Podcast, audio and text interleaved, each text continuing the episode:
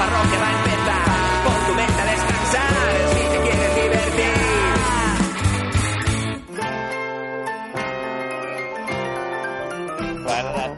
Ah,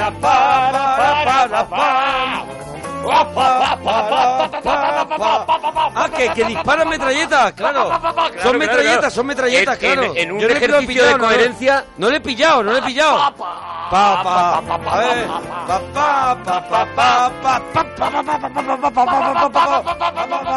Claro, claro, claro. Brutal, o sea que la peli es de gangsters. Eh, no. Ah, no, no, es de... A ver... De la Guerra de la Galaxia. No, no, no tiene nada que ver. No sé, de, de, de, de la, el Apolo 3, Apolo 13.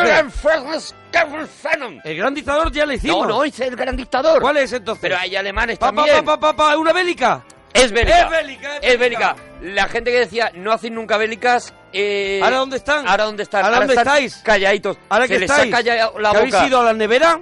Llevamos en muy poco tiempo eh, Malditos Bastardos, Maldito bastardo. El Gran Dictador El Gran y la que vamos a hacer hoy, que a mí me hoy- parece eh, una cuidado, de las, cuidado, ¿qué hicimos? Épicas de los bélicos. Para mí, la mejor película bélica que se ha traído al cine sin y de la historia, para mí, Senderos de Gloria. Senderos de Gloria. Se trajo aquí, se Gloria. trajo aquí con valentía. Se trajo, se trajo. Sí. Se trajo. Hemos hecho también eh, La Gran Evasión. Es la gran evasión. Otra, otra película bélica. Bueno, otra película bélica. Claro. fal- Los violentos de Kelly no la hemos No la hecho. hemos hecho, no la hemos hecho. ¿Tú cómo crees que estará los Uf, violentos de Kelly? Regular, ¿no? ganas. Porque hay gente de este reparto, ¿no? En esa, en los Sí. violentos de Kelly, por lo menos uno. De hecho, uno que yo recuerde. De hecho, es una, una especie de. es una especie de. Vamos a robar. de a partir de esta peli, de las que se hicieron Porque, muchas, ¿eh? Todos los protas estuvieron un montón de años viviendo del éxito de esta peli O sea y eso- haciendo películas bélicas que se parecían a esta película de hoy. De grupete. De grupete. Películas de grupete. Eso es, eso Y es. es una peli que nadie se espera que vaya a triunfar de la manera que triunfó. No, no, no, Y nadie se- pelotazo. Y no está hecha ni preparada tampoco para ser lo que fue. O sea, lo que le llegó al espectador es una película y la programación que ellos hicieron de la Sí. película era otra, una película más antibelicista que una película belicista. No, no, era una película puramente antibelicista. Fíjate era que el periodo de estamos en la guerra de Vietnam, ¿no? 1967, estamos en plena guerra de Vietnam, estamos con eh, un guion de Nunnally Jox- Johnson, que es uno de los eh, guionistas, digamos, más eh, comprometidos con el pacifismo, con la, con la izquierda americana.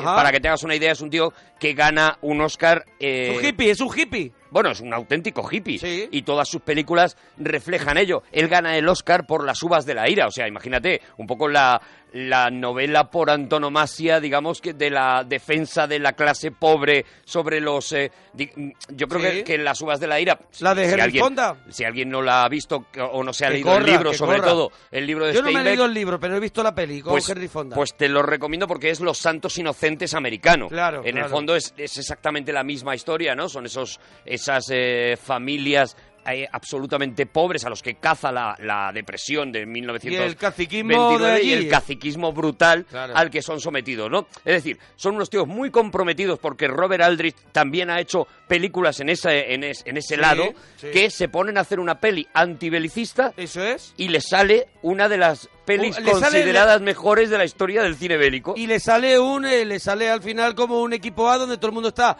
a favor de de una gente que, que, que, hombre, que son ma- gen- gente, mala. Claro. Porque son gente que estaba eh, programada, o sea, estaba ya previsto su, su, su muerte. En este caso, la pena de muerte para muchos y para otros casi la vida entera en prisión, ¿no? Y son un grupo que de pronto este prota de la habla- hablaremos, que es Lee Marvin, que ya había hecho...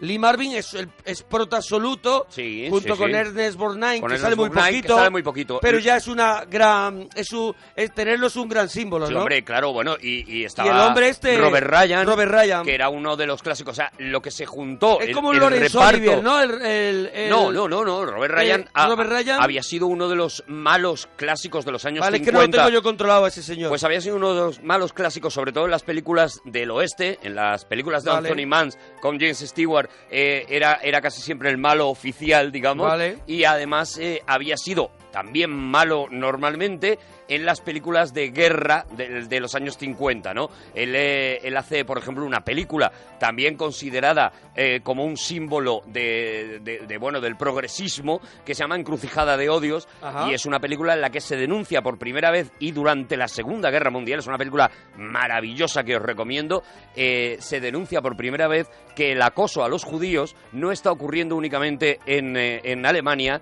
sino que el ejército americano también tiene situaciones bastante Ar- peligrosas. Arriesgada, arriesgada. No, no, arriesgadísima. Encrucijada de Odios es una película que no parece hecha en su tiempo. O sea, no parece, parece mentira que se atrevieran sí, a sí. hacerla y con Robert Ryan haciendo un papel atrevidísimo también porque, porque eh, de alguna manera era una película que, que denunciaba, oye, no estamos tan lejos de Mm. los nazis, ¿no? Bueno, pues este es eh, el reparto que además está John Cassavetes, que es uno de los grandes actores y directores de la historia del su cine. hijo, su hijo, su hijo ahora que es Nick Cassavet ha hecho El diario de Noah. el diario de Noah, por O John ejemplo, Q, por ejemplo. o- y John Q, Pero poco, es. poco se conoce la historia de John Cassavetes como, como director, ¿no? Que es brutal, Sí. porque es, es el inventor del cine independiente. Sí, es, es el el tío que se inventa el Sí. cine indie. Y se lo inventa este tío con su mujer, con Gina Rowland. Estaba Donald Sutherland. Bueno, consiguieron eh, eh, algunas estrellas televisivas como Telly Savalas, como Jim Brown, que todos estaban haciendo series en aquel momento.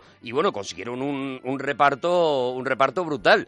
E hicieron, hicieron una película espectacular basada, inspirada en esta gran evasión. Es decir, Sí. vamos a juntar muchas caras y vamos a hacer una peli muy grande, enorme y además con un mensaje con un mensaje brutal. Bueno, vamos a presentarla ya y nos Hombre, metemos yo creo lío, que ¿no? sí, que es el momento de decir que hoy trae... Oye, el título, ahora hablamos del título. Ahora hablamos del título, claro, sí. es un poco Los Odiosos 8. Eh, Ajá, Es, eso es. un poquito eso, pero aquí en España yo creo que no está nada mal. El título, por lo menos, es muy de videoclub. Sí. Decir que me he alquilado 12 del patíbulo.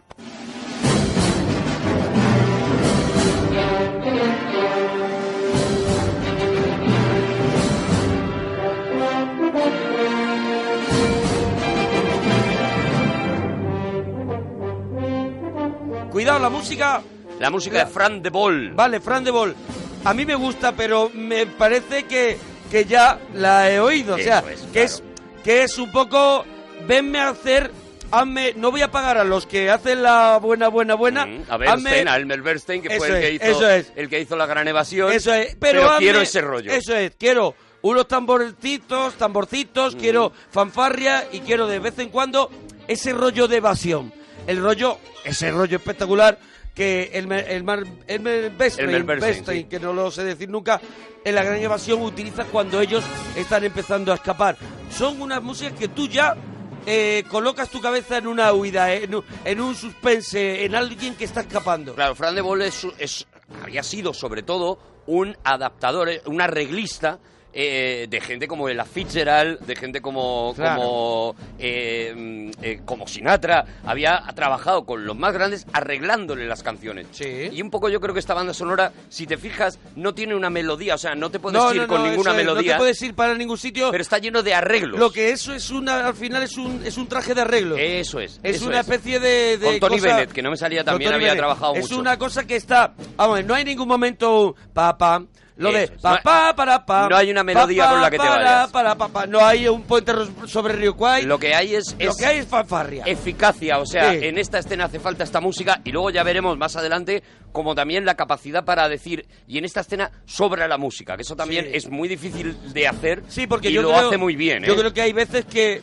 ellos no se dieron cuenta que sobraba también un poquito la música. Sí, sí, sí, sí. Ahora que la vemos, ah, yo por lo menos ahora que la he visto, he dicho, uy, hay zonas que están quizá un poco recargadas. Y sin porque embargo- quiere dar esa intención así épica. Toda la última parte eh, está muy baja de música. Claro, pero porque se le está- va la está- mano está con el muy bien quitada, está muy bien quitada ahí. sí. Ahí está muy bien quitada. Está muy bien. Bueno, bueno va- vamos, a hablar con más la- de, de dónde nace esta Decimos lo, película. de, lo del título, ¿no? Claro, porque porque había un yo lo- el dato que tengo es que había un grupo conocido de élite durante durante la Segunda Guerra Mundial, porque muchos de estos actores estuvieron en la Segunda Guerra Mundial, mucha gente implicada en Claro, esta claro, película. casi todos. Y había un grupo de élite conocido como The Fighter 13, que son los 13 los 13 asquerosos. Los 13 asquerosos. Eso, es. y, y, y son, o sea, son, eran una especie de paracaidistas que se cortaban el pelo como los como los, in- Como los indios Tomahawk, se dejaban el- Eso es, lo el de medio, moñete lo ese, de en medio. eso es. Entonces, yo creo que por ahí viene, ¿no? La historia, ¿no? Bueno, viene de ahí la inspiración para el nombre, sobre todo, y, y la traducción. O sea, bueno, sabéis que se llama The Dirty Dozen.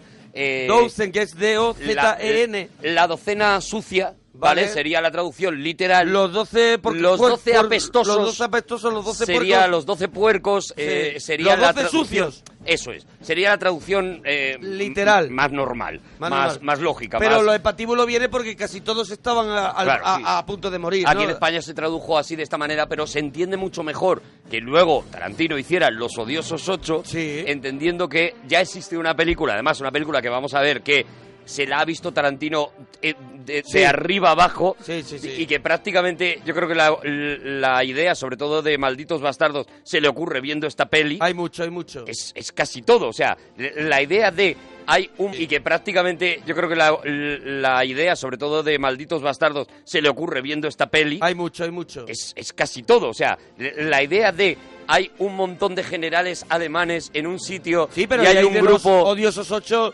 también la forma tan, es- tan extrema de ser de cada uno. Claro. Que también se ven los odiosos 8. Tenemos que convivir juntos, pero yo no voy a dejar de ser tan extremo como soy. ¿no? Esta peli podemos decir sin miedo a que son Reservoir Dogs. que invita a Sí. que, que- que in- invita a Tarantino a mínimo dos películas, ¿no? Sí, son también unos Reservoir Dogs, Claro, claro. una banda. No, no, y digo, Odiosos 8, Odiosos eh, ocho. eh, eh, Malditos Bastardos, llevamos con dos. y Lee Marvin y, eh, le, le inspira hacer, no con, no con esta película, pero sí su admiración hacia Lee Marvin, que es una auténtica locura lo que tiene con Lee Marvin, Sí. le inspira a hacer en, en Point Black, cuando hace Point Black, si ponen, si ponen en la gente en Google ahora mismo Point Black y ve cómo iba vestido Lee Marvin en esa película, Sí. eh, van a flipar porque van, va exactamente vestido de Reservoir Dogs. Claro, va claro, con la corbata esa negra, Pero va es con la que chaqueta, etcétera, Yo etcétera. creo que Quentin Tarantino es muy fan de, de este de estas películas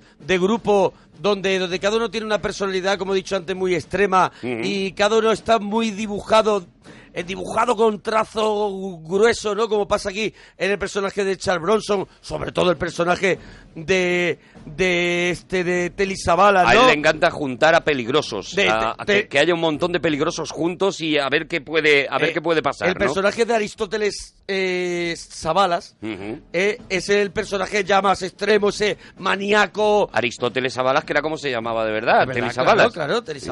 Sí, sí, Aristóteles es. Y claro, todos los personajes. Y otro personaje también muy extremo, que es el personaje que hace Donald Sutherland, ¿no? Donald Sutherland que hace, bueno, pues de una persona con, con serios problemas, serios problemas mentales. de retraso mental, Claro, o sea, claro. y, y hace un papel también espectacular, ¿no? Yo creo que, que Donald Sutherland es uno de los que más... Todos tienen una escenita por lo menos. López. Hay una gente de, de, de, esa, de esos tiempos, de esos finales de los 60, Mm. gente que también era popular en el mundo de la música, gente que se reúne hacer estos 12, del- que reúnen hacer estos 12 de- del patíbulo, porque, hombre, Charles Bronson ya había hecho cosas, Charles Bronson llegaría a su momento de gloria con el justiciero Claro. de la noche, Ya, este pero, de la... pero Charles Bronson era lo único que quedaba de, de la gran evasión. De La Gran Evasión, Que por ejemplo. repetía de la gran Sí. evasión, ¿no? Y Charles Bronson también aquí hace un, un papel. Telly eh, Savalas maravilloso. pasaría a estar en Los Violentos de Kelly, por ejemplo. Eso es, y Donald Y Sutherland. Donald Sutherland. Y, sí. y luego, bueno, todos siguieron trabajando juntos. Ernest Borgnine y, y Lee Marvin ya habían trabajado juntos en, eh, en una película maravillosa que es Conspiración de Silencio,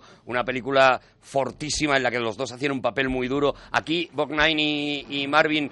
eh, Marvin se lleva más el protagonismo en esta Hombre, película date cuenta que Ernest Borgnine, tiene tres escenas. pero luego unos años después Pero tiene un po, tiene un tiene un Nada, tiene tres un escenas, pero tiene una presencia brutal. Claro, claro. Y unos años después, y esta es una película que quiero recomendar a la gente eh, porque es una película muy desconocida, junto con el director de esta película, junto con Robert Aldrich, eh, consiguen volver a juntar a Lee Marvin y a, y a Ernest en una película que ya digo, no creo que haya visto mucha gente y es una de mis pelis fetiche.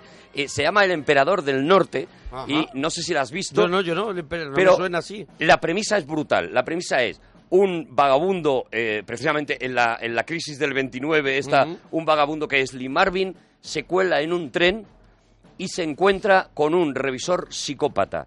Un revisor que va eh, eh, coleccionando cabezas de vagabundos que se cuelan en un tren. casi O sea, toda la película Está encerrado en un tren. Eso es, casi toda la película ocurre en ese tren y es un juego de gato y ratón Sí, de sí, sí. Ernest Borgnine de- eh, de, persiguiendo a Lee Marvin. Marvin. Y el otro intentando huir. Por supuesto, no se puede tirar del tren. Bueno, ocurren mil cosas, no voy a contar Lee nada. Marvin era canoso con 16 años. Sí, sí, sí, sí, sí, o, nació o así. antes, o con 8, ¿no? Nació así, Con 8 prácticamente. años era canoso. Bueno, si te acuerdas, Sí. en, eh, en El hombre que mató a Liberty Balance, que es un que poco su primera peli, donde está, él estaba tirando las piedras, ¿no? Estaba ahí. ahí tiene el pelo todavía Sí, no, un rubio, rubio, poquito rubio, rubiete, rubiete, un poquito rubiete. Pero vaya. Pero le queda un poco. Le queda muy poquito. Le queda muy poquito. Le queda muy poquito. Bueno, es un repartazo, Mira, de verdad. y ya es- que hablamos, ya que hablamos de, de pelis, de, de lo que ocurría en esa época. Esta era una peli que iba a protagonizar John Wayne. Sí, Pero John Wayne no la protagonizó, primero dicen, porque tenía una escena que no le gustaba, que, que luego se quitó, que era una relación con una chica, y John Wayne decía, yo la verdad es que no quiero hacer ahora mismo ningún papel donde tenga...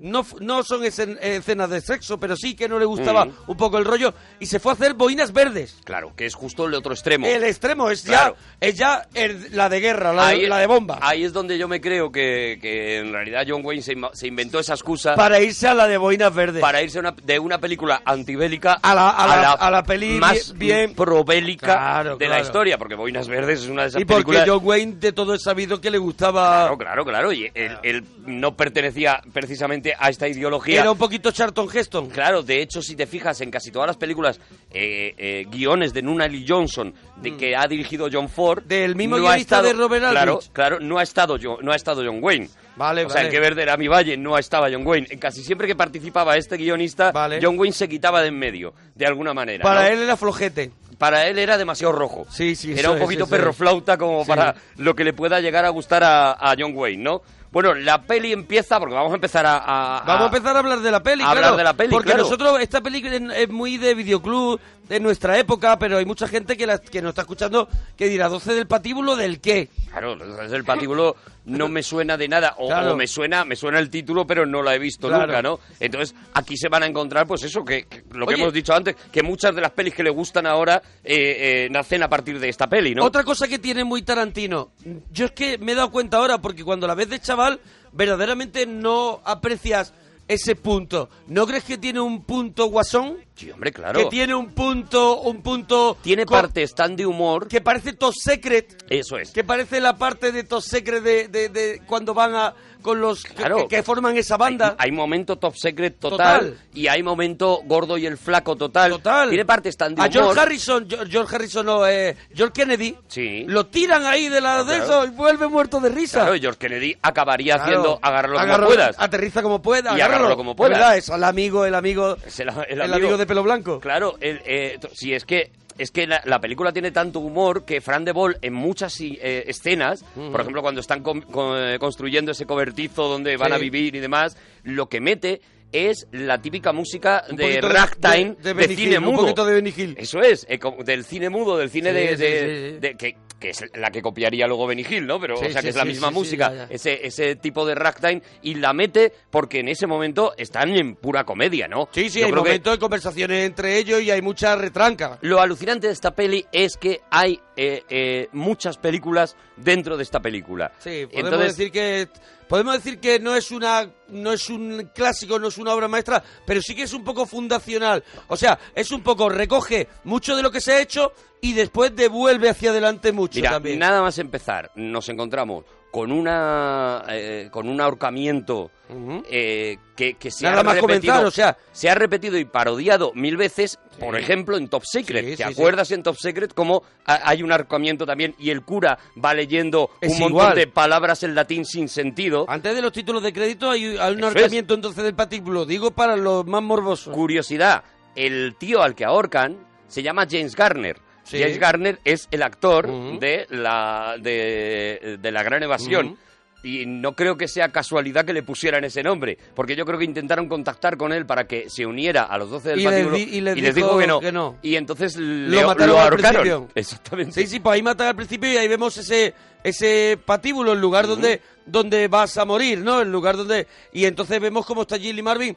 Aquello es una cosa que parece el pan nuestro de cada día y Lee Marvin recibe recibe una llamada, ¿no? Lee Marvin es un poco también el personaje, yo no sé si tú piensas igual, el personaje de Lee Marvin es un poco también un outsider. Claro, es un claro. poco como los demás. No, él, se- él forma un grupo, pero Él de es gente gentuza, como él. Él es gentuza. Él es gentuza, Y por eso lo coge el ejército. En Claro. esa reunión que vemos al principio, Sí. donde está Ernest Borgnine y donde está James Donald, que Sí, también repetía de la gran evasión, eh, y, y- y en esa sala, eh, fíjate si está hecha con sutileza la, la película, que esa sala de grandes generales de la guerra que están más preocupados, si recuerdas, por el, el hielo que tiene su whisky que por Sí. la guerra en sí. O sea, está- están enviando a soldados a morir.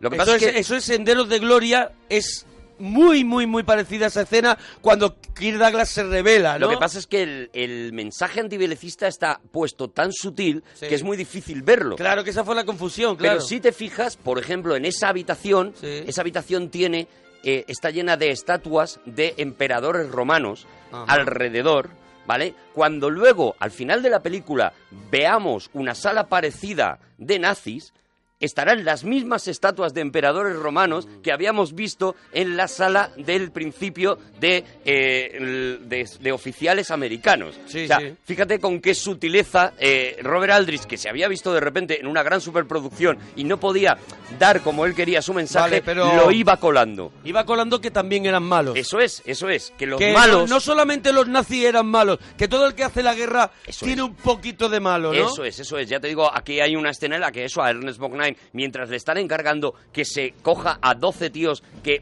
a los que van a matar ellos, cuidado, a los Sí. que van a matar los americanos. Sí. Eh, eh, lo primero que se Hombre, ve... gente, pero gente que, que ha sido que, que ha sido que ha hecho cosas muy malas. Lo- que no lo digo yo que haya que matarlos, Claro. pero que son gente que está encerrada por algo. Pero hay gente que mete la pena de muerte y lo primero que vemos es a Lee Marvin eh, diciendo realmente era necesario matar a este tío y a ellos muertos de risa Sí, sí, por un chiste que hace eh, eh, Ernest Borgnine diciendo bueno si total si no iba a ir al campo y le iban a matar igual ja ja ja ja ja, ja, ja". Claro, claro. o sea para ellos no, no dejan de ser no es una peli patriotera. Yo me imagino a John Wayne leyendo esa primera parte nada más Y y, diciendo, diciendo, yo esto no lo hago. ¿Cómo me tira lo de boinas verdes? Esto no es de América.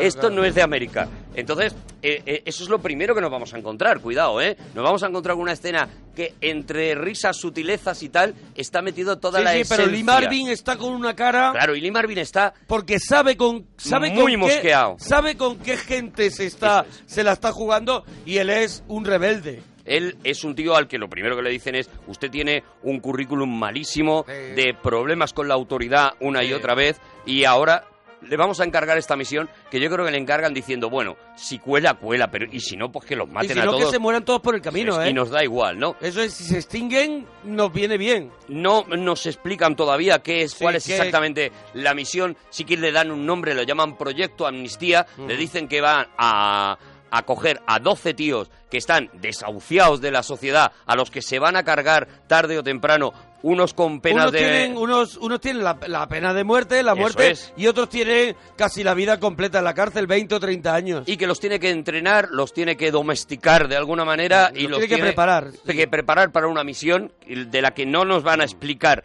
Eh, nos dicen algo de un castillo en Gran Bretaña y ojo, Claro, y nos tiene- dicen él tiene también que- él tiene que, que- que enseñarles a ellos algo que, de lo que él carece, que es disciplina, Claro. eh, respeto. O sea, tiene que primero que enseñarle a respetarlo al mismo cuando él viene de no respetar a sus Claro, mayores. Él es un Rambo que eh, por su eficacia Sí. en, la, en la guerra ha ido subiendo, ha ido ganando méritos, pero que tiene todo lo de un buen soldado y nada de lo de un buen oficial. Es decir, Sí, sí. no tiene la sumisión, no tiene la capacidad para eh, aceptar órdenes, no tiene la, eh, la agachada Es de una- orejas es que necesita. Eso Es es, autónomo. Eso es. Sin embargo, Es un claro, freelance. es un tío que ha hecho tantas cosas heroicas Claro que, que- no les ha quedado más remedio que darle el, el- el- el rango de general. Y ¿no? aparte que saben que si lo, si lo ponen un poquito cachondo, va para adelante porque está muy loco. Porque está muy loco, claro. Claro, claro. bueno, lo que le dicen es, eh, eh, cuidado, te vamos a poner una misión, una misión que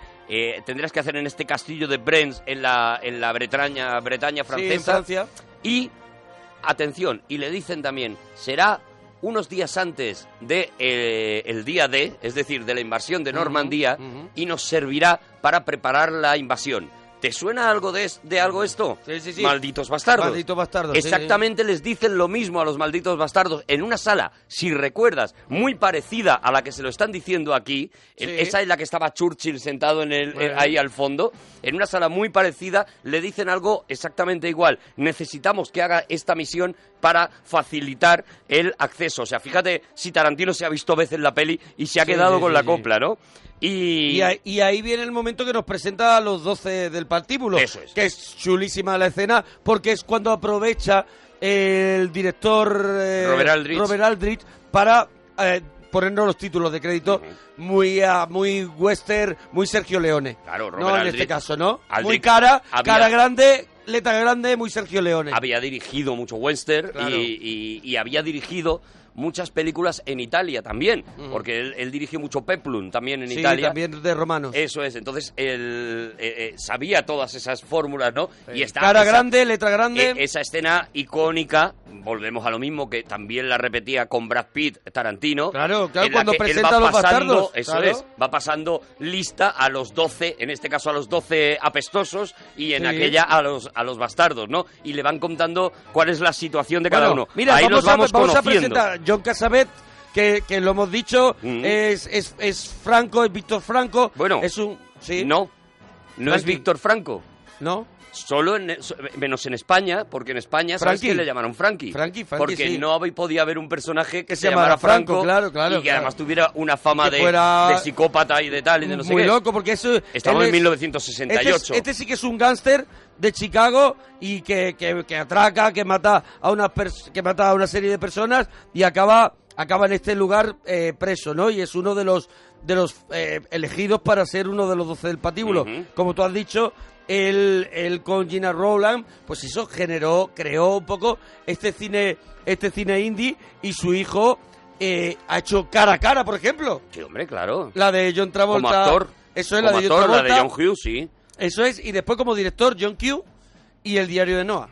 Bueno, luego estaba Charles Bronson, que era, era un eh, polaco Vladislav. eh, de los muchos que habían huido de Polonia en, el, en, eh, en la invasión, cuando vieron las orejitas de, de la invasión nazi, había caído en Estados Unidos y luego pues se había equivocado mucho en la vida también. Pero este no era malote del Sin todo. embargo, este, exactamente. Este, este, sin embargo, lo que no aceptó es que es una traición de un compañero y lo mató. Es lo y que- entonces lo- eso le lleva a estar ahí eh, también. es lo que ves preso. que hay un tío que se, que se está que se está fugando, que está desertando y le pega un tiro por la espalda porque además se, Se lleva te va el botiquín. Que, se lleva el botiquín, eso Claro, es. tú te puedes, tú puedes desertar, pero no nos dejes sin el botiquín. Te lo preparan todo Sí. mucho para lo que va a pasar al final Sí. con este personaje. Sí, te, lo, sí, claro, claro. te lo suavizan mucho. ¿no? Luego, eh, bueno, estaba también, eh, estaba también el eh, Jim Brown, ¿no? Que era, que era el, el personaje negro que Mm. en aquella época, años eh, 70, había que meter. Estamos a punto de la Black Exploitation también, ¿no?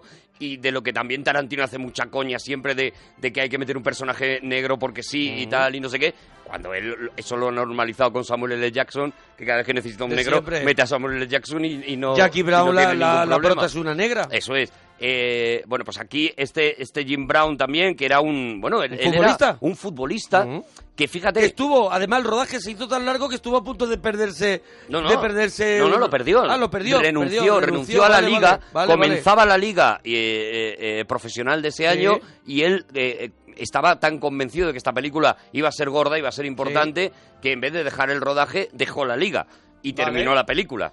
Tú sabes que lo, lo, lo utilizó Oliver Stone para un domingo cualquiera. Sí. Esa película que si la terminas de ver te doy, te No, doy, no he sido te capaz. doy 100 euros. No he sido capaz. Eso es, pues esa un domingo cualquiera con con este con con Dennis Quaid, salía Robert De Niro, ¿no? Salía Al Pacino. Al Pacino, Al salía Pacino, mucha Cameron gente. Díaz, sí.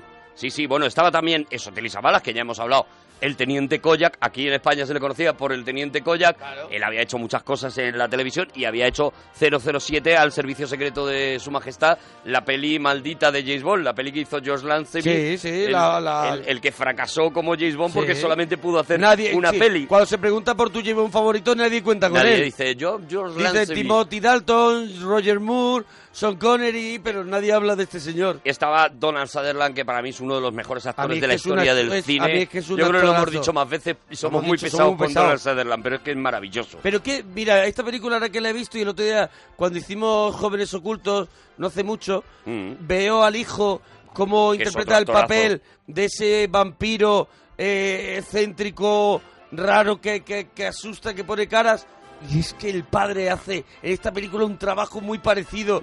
Cómo mira, cómo, cómo de pronto dices, ¿qué va a hacer? Casi sin palabras, porque Sí, yo creo sí, que sí. habla, Habla habla poquísimo. poquísimo. Solamente tiene esa escena comedia en la que él se tiene que hacer pasar por un, por un oficial eh, para engañar a, a Robert Ryan, pero, pero prácticamente no habla y casi sin palabras hace, te, te hace un personaje brutal, ¿no? Bueno, Luego haría Mash, que es otra película, es otra película antibélica. Antibélica también, Mash, claro. luego haría Los violentos de Kelly y luego haría Hombre, Gloria más- bendita, claro. Luego Claro. ya, luego ya Bueno, se convirtió. y- No, claro, luego ya se convirtió en un, en un grande, ¿no? y que y la gente así más joven ahora mismo la conoce por la saga de, de los Juegos del Hambre, Donald Sutherland, claro. claro, en la que en la que hace el malo, digamos. ¿no? Hace el gobernador este eh, malo malísimo, o sea, es un tío que sigue plenamente en activo, que sigue haciendo Y que- maravillas. Y que, hace, te hace un Michael Caine donde esté, Donde esté. le da un barniz es. a la película, que la película puede ser malota, dice, pero como está Donald Sutherland, Yo ya la veo. las- yo ya la veo porque la me la veo. salva, no sé por qué. A Son gente que te defiende. Me pasa siempre, yo veo a, a- Tiene películas maravillosas por ahí escondidas. Tiene una que se llama El Ojo de la Aguja,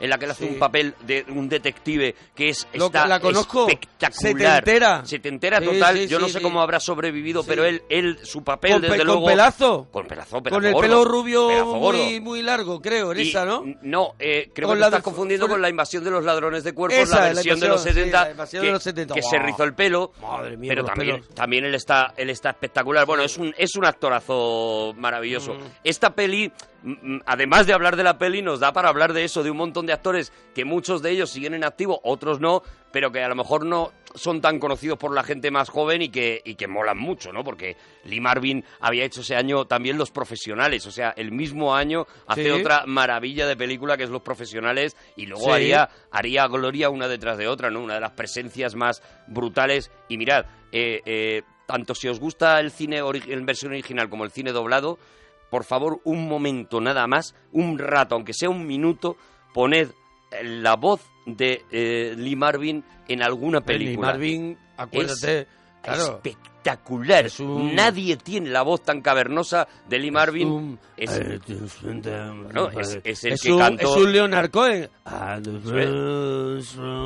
ganó, ganó el Oscar por, eh, por Wandering Star en La leyenda de la ciudad sin nombre, la famosa canción de que tú no puedes bajar todo lo que baja Sí, él. es un poco Leonard Cohen o Tom Waits. ¿no? Tiene, un tiene una voz de tono. cueva espectacular que, claro, eso hace que en cualquier película, sobre todo en las películas, muchas películas bélicas que ha hecho, es que es brutal. O sea, es que cuando ese tío te da una Hay un orden, momento- la cumple. Yo la he visto en versión original esta última vez, antes siempre la había visto doblada, y hay un momento cuando, cuando con John Cassavet se enfrenta, John Ujú. Cassavet a él, él los pone a marcar allí el paso a- y él no se mueve y dice que él, como va a morir, no tiene por qué ya recibir órdenes, y le dice, ven, ven conmigo un momento, Mm. y ahí le dice, como no me hagas caso, te voy a reventar la cabeza. Te voy a patear la cara, le Y dice. entonces, entonces en Y solo con la forma, con, la, forma- voz con la que se lo dice. El otro se le queda la cara eso. El otro aún así se revela. Pero se le queda la cara como diciendo, cuidado, que Lo estoy con uno de los míos. Claro, claro, que eso este es. es... este es otro que está como, como nosotros. La, la voz de este tío es un, es un auténtico prodigio, ya te digo. Eh, eh, como mínimo un rato, ya- aunque, aunque os guste el cine doblado, pero como mínimo un rato, escuchar la voz de este tío porque es brutal, Sí. ¿no? Bueno, efectivamente, él los, eh, los consigue convencer de esta misión, de que la hagan, vamos, los consigue convencer. En Es que no realidad, tienen tampoco mucho- no hay mucha opción. o esto, opción. o dentro de dos días te voy Claro, a, te van a, te van a colgar, ¿no? Sí que vemos esa primera parte también genial en la que él se va metiendo en las celdas de cada uno y vamos conociendo un poquito de su historia, ¿no? Sí, va Ahí hay haciendo un trabajo... otra peli más, ¿no? Sí, ahí, sí. ahí hay una nueva peli y luego nos metemos en otra peli. Y esta la de es aventuras. la de... No, sí, eh, la de campo de concentración. Eh, Tenemos la de campo de concentración y luego ya la aventura. Claro, ahora Luego ya- está en la del campo de concentración, Sí, él la- se los lleva a ese lugar de entrenamiento. Y, le- y que hace cosas brutales como ¿por qué no tenemos de esto del otro si allí sí tiene? Y dice, os lo iréis ganando. Eso es, Claro eso que es. al final, ahí vemos, ahí la verdad es que es chaqueta metálica. Los pone, claro. Ahí es chaqueta la metálica. parte de Ahí es- entrenamiento. Ahí es, Kubrick, chaqueta metálica. Ahí es la parte de entrenamiento, la parte de eso, lo que te digo, ¿no? De, de campo de concentración en la que hay fugas, hay intentos de fugas, hay entrenamiento para, para llegar a una misión. Vamos a ver eso, lo que tú dices. Vamos a ver un trozo de la chaqueta metálica, Sí. de la primera parte de la chaqueta metálica, eh, eh, contada además maravillosamente. Ahí está la escena De la mítica cuerda, ¿no? de la cuerda, Claro. que es mítica sobre todo porque era la que se ponía en el tráiler. Claro. Fue he de visto las- el tráiler. de las primeras veces He visto que el tráiler. prácticamente el tráiler eh, eh, incluía nada más que esa escena, no incluía mucho más. Luego ya las caras de ellos y demás,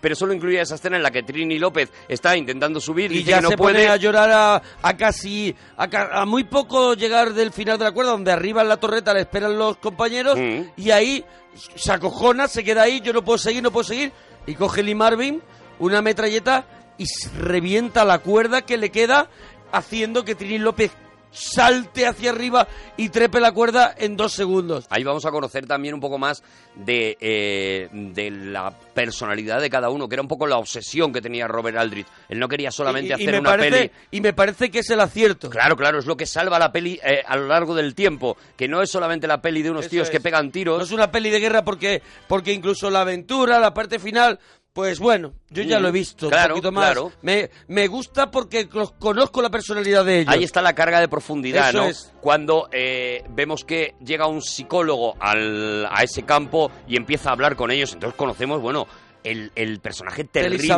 de Telly Savalas Ah, cuando dice cosas como Dios me ha dado un conocimiento la la especial mano, de ¿no? las mujeres. Sí. Dios me ha dado un conocimiento Sí. especial de las mujeres. Y sé cuando- y de vez en cuando. Dios me llama para que las Para mate. que las mate, sí, sí, sí. O sea, es un tío que está acusado de violación y de, eh, De ser un maníaco de matar después a la mujer y que cuando le escuchas hablar dice, bueno, la maté. ¿Por qué? Porque era una sucia y era, era, la- y era la risa- pecadora. La risa que pega Ah, da miedo. brutal, bru- brutal. Las risotadas que pega a mí me da un miedo. El papel no puede ser más extremo. eh, Y- eh, y- y incluso eso. ahora sería muy difícil ver un papel así en, en el es, cine, ¿eh? es- eso es, uf, es, eh, no me sale ahora mismo el adjetivo, pero Desagradable. eh, sí, es demasiado Sucio. oscuro.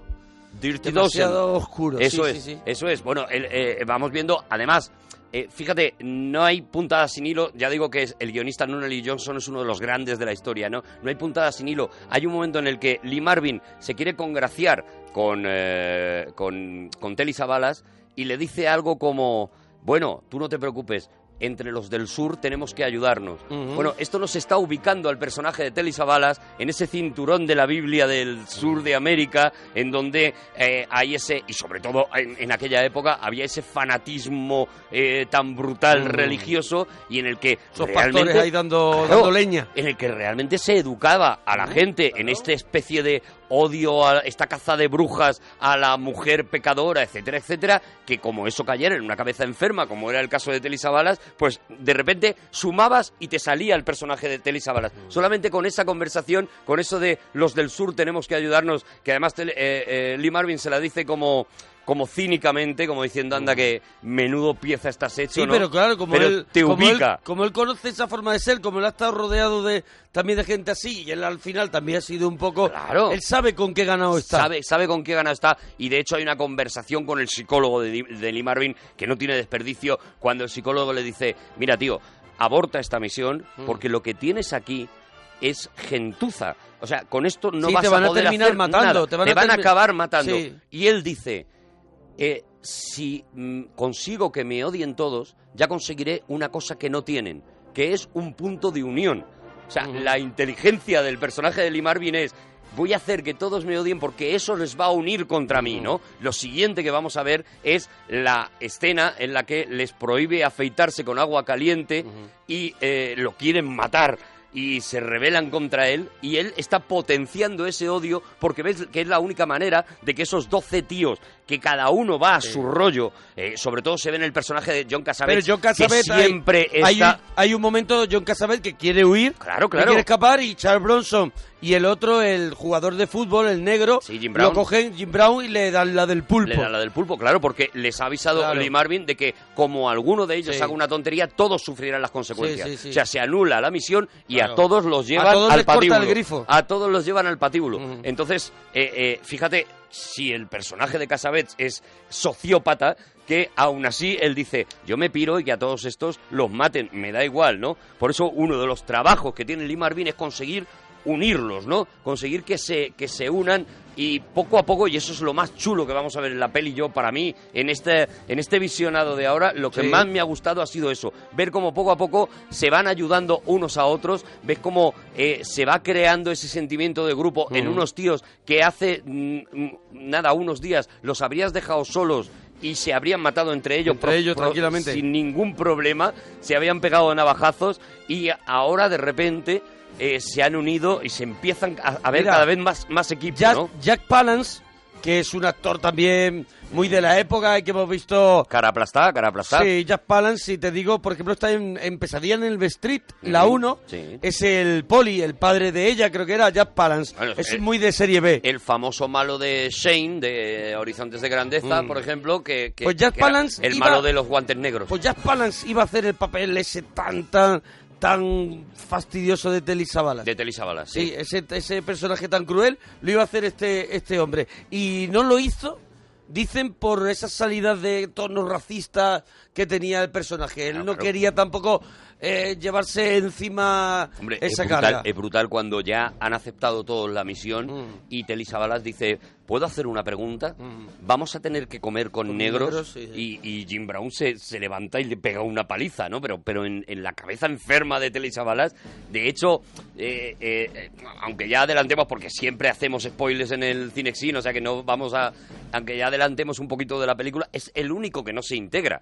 Ujú. Telly Savalas es el único que no consigue hacer equipo y, y es el que de alguna manera no hace que la misión vaya peor todavía de lo que ya en principio iba a ir, ¿no? Sí, porque al final es el que es el loco, loco, Claro, loco, claro, loco, de es verdad. el verdadero loco, el verdadero peligroso de todos. no es, el, no es ni un loco listo. Es el que no se redime. Es un, no es ni un loco listo, No, no, no, es un loco loco. Loco peligroso. Eso es. Bueno, la siguiente vamos a tener otra película inmediatamente después. Ya hemos tenido la, la Ahora vamos a del tener la de Ocean Eleven, o sea, el plan. El golpe. El golpe. Ahí Eso vamos es. a tener. Ahora vamos a tener el golpe. Vamos a tener una película de retos, eh, en este caso, porque ellos han ido al, a- a- al, al enemigo natural, que es Robert Ryan de Lee Marvin, a que les enseñe a tirarse en paracaídas. Ahí han tenido una relación, pues como la que tiene Lee Marvin con él. Ahí hemos visto la escena en la que Donald Sutherland se hace pasar por general solo para vacilar a Robert Ryan. Hemos visto cómo eh, eh, Robert Ryan, este, este coronel, se mete en su campamento y lo invade. Y cómo eh, Lee Marvin, es- esa escena es brutal, cuando Lee Marvin se sube a un tejado, allí los tiene a todos prisioneros, a todos los 12 del patíbulo los tienen prisioneros, y él se sube a un tejado y desde arriba con la metralleta logra que todos les quiten las armas a los, a los soldados de Robert Ryan y tengan la primera, el primer subidón de haber sido eficaces, de haber hecho una cosa bien, ¿no? Esa, esa escena también es maravillosa y, eh, sin embargo, Robert Ryan, picado por eso, pide que se anule la misión, que los maten a todos y la forma que tiene Lee Marvin de, de salvarlos es inventarse un reto, un reto que es tú nos dejas tu cuartel general y, y tú lo proteges y nosotros vamos a intentar conquistar tu cuartel general, ¿no? A partir de aquí, eso, vamos a tener el golpe. Pues vamos a, tener- escuchar cómo enumeran No, pero esta es la misión. la misión. No, Pero, creía que no, íbamos no, allí no. todavía. Todavía no. Vale, vale, Va- vale, vale. vamos, vamos a la lucha de, de- Vale. a la lucha de banderines. Vale, venga, venga, venga, cuéntalo. Nada, pues eso. Yo ya vamos que a- quería escuchar eso, estaba loco por escucharlo. Loco por escuchar, pero el, el- el- pero que- pero quedan más cosas. ¿Quedan más cosas? Que Por ese eso. momento es muy Todavía bueno. no han llegado las chicas al cuartel, por ejemplo. Sí, sí, sí. No, las chicas, las chicas acaban de llegar. Acaban de llegar, vale. y es precisamente el momento de las chicas lo que provoca de alguna manera que Robert Ryan ya les diga, mira, esto se está yendo de las manos, esto hay que acabar con ello y se y se inventan esta historia del reto, ¿no? De, de la invasión y vemos eso como ellos llevan los, eh, los brazaletes azules, los de Robert Ryan llevan los brazaletes rojos Sí. y como el... eh, vamos a ver cómo ponen en marcha una estrategia que es maravilloso ver cómo George Kennedy y Ernest Borgnine están viendo ellos como observadores, están viendo ese juego, eh, cuando se dan cuenta de la, de la trama que han pensado y tal, cómo se mueren de risa cada vez que ven pasar a los 12 del patíbulo mm, haciéndose pasar por los por los buenos, por los enemigos, ¿no? Cómo utilizan todo tipo de, de estratagemas, cómo utilizan todo tipo de tal, y bueno, veremos una momento última cena, porque ya, ya quieres ir a la misión. Vamos no, al- hombre, no, no, para que nos dé tiempo, ¿eh? Solamente porque todavía no sabemos la misión cuál es. Vamos a ver un momento última cena celebrando precisamente que han conseguido ganar a este Brenner, a este Robert. Ryan y veremos una escena pero tal cual de la última cena, eh, eh, yo creo que por un cierto pudor, eh, en vez de enfocarla de frente, eh, como, sería la última cena de Miguel. Ángel, eh, de Leonardo, perdón, eh, lo escora un poquito el plano, pero si te fijas, hasta Telly Savalas está en el lugar de Judas colocado y todos están allí cenando y demás, y por supuesto eh, Lee Marvin está en el centro y demás, y ahí es cuando por primera vez nos vamos a enterar de cuál es realmente la misión que tienen que cumplir. La misión es ir a un palacio que está lleno de generales alemanes Sí. y cargarse a todos los que puedan. Es un poco el cine de Tarantino. Ya está, esto es puro un Tarantino, poco- ¿no? Sí, y, sí, sí. y veremos otra escena que también versionaban en, eh, en Top Secret, Sí. que es la escena en la que en una maqueta van explicando Claro, cada una claro. de las cosas. Y esta es la que vamos a escuchar. Y esta es la que Cuando vamos a escuchar. enumeran uno a uno todos los pasos, De las más los míticas. pasos del plan. Repasemos el plan de ataque. ¿Preparados? Uno. Llegamos al puente sin ruido ninguno. Uno. Llegamos al puente sin ruido ninguno. Dos. Los dos centinelas estrangulados. Tres. Para el Goya a la entrada de través. Cuatro. Vladislas y el mayor entran con mucho teatro. Cinco. Pinkley fuera, vigila con ahínco. Seis. El mayor ata la cuerda para que trepéis. Siete. Vladislas se ocupa de que se sujete. Ocho. Jiménez trepa un tanto cocho. Nueve. Trepa amigos y Jiménez no se mueve. Diez. Sawyer y Gilpin los cubren a su vez. Once. Oz aguarda quieto como una estatua de bronce. Doce. El mayor mina el sótano si nadie le reconoce. ¿Dónde estará el pato Donald? Aguardando quieto en el cruce con una ametralladora. Procure evitar que les lleguen refuerzos o lo pasaremos mal, ¿eh? Trece. Frankie sube si nada lo entorpece. Catorce. Hora cero. ¿Y qué ocurre? Jiménez destruye la antena y Frankie corta el teléfono. Quince. Penetra Frankie con astucia de lince. Dieciséis. Salid todos corriendo o si no volaréis.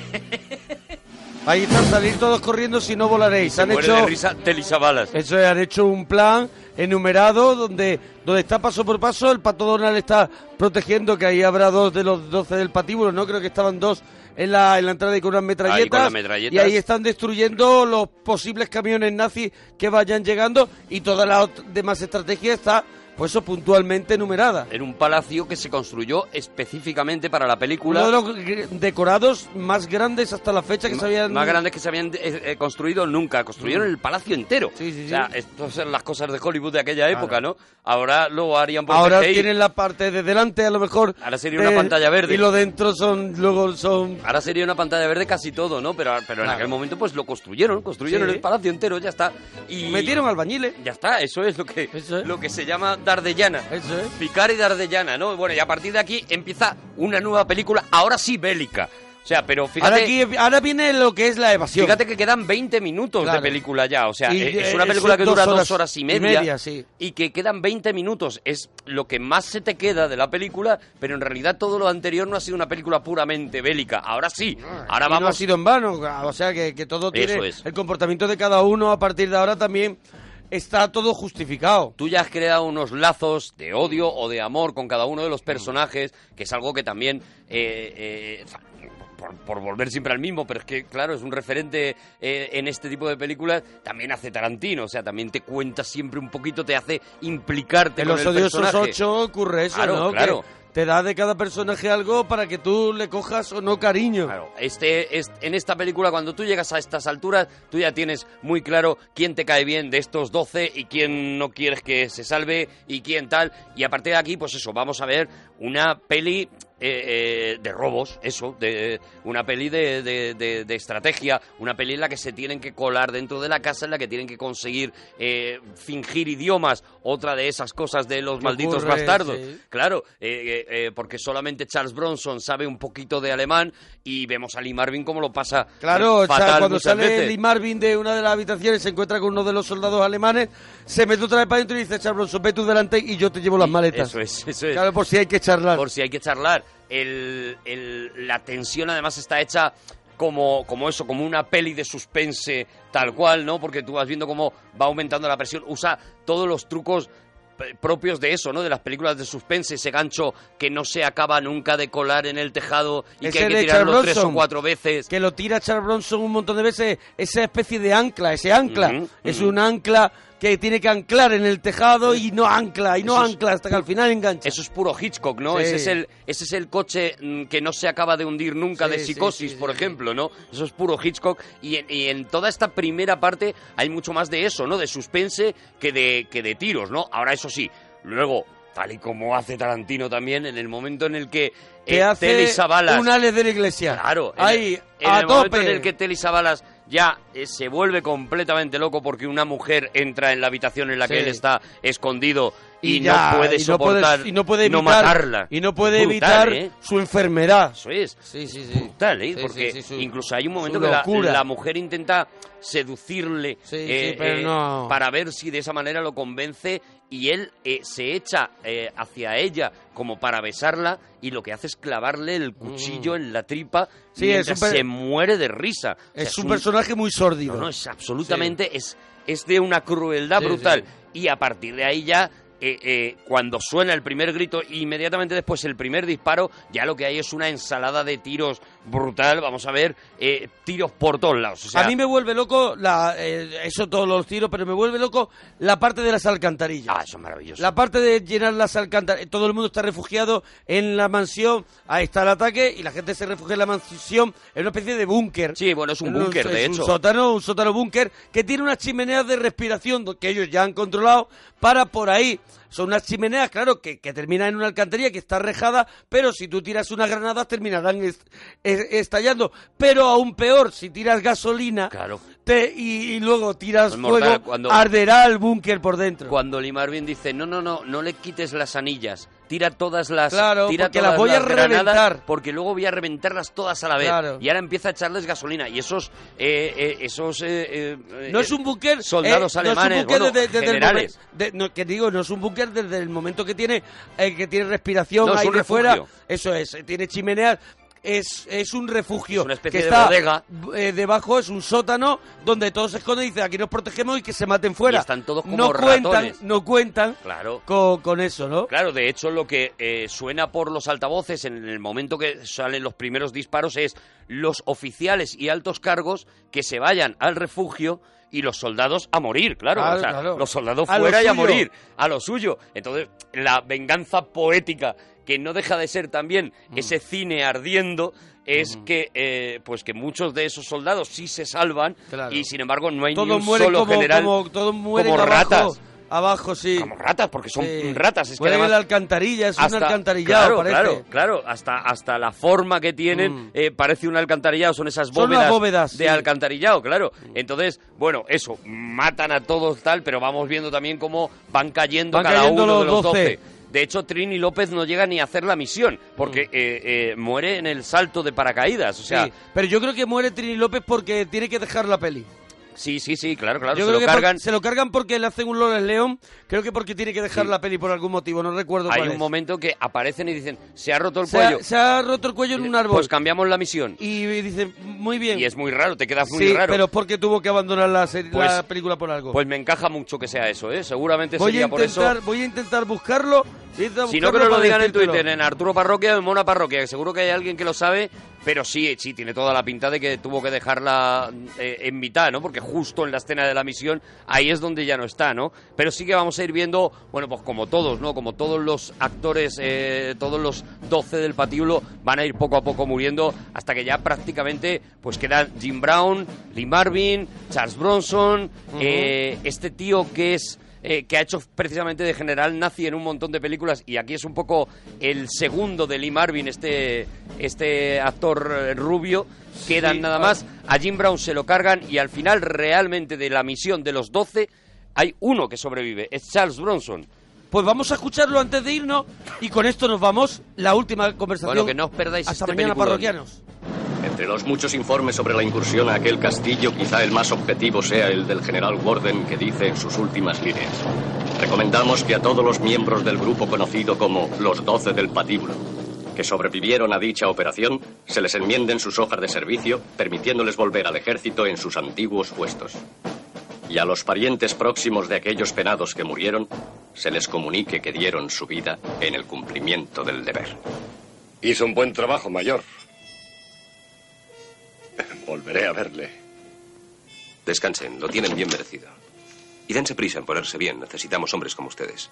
¿Qué les parece, amigos? Matar generales podría convertirse en un hábito para mí.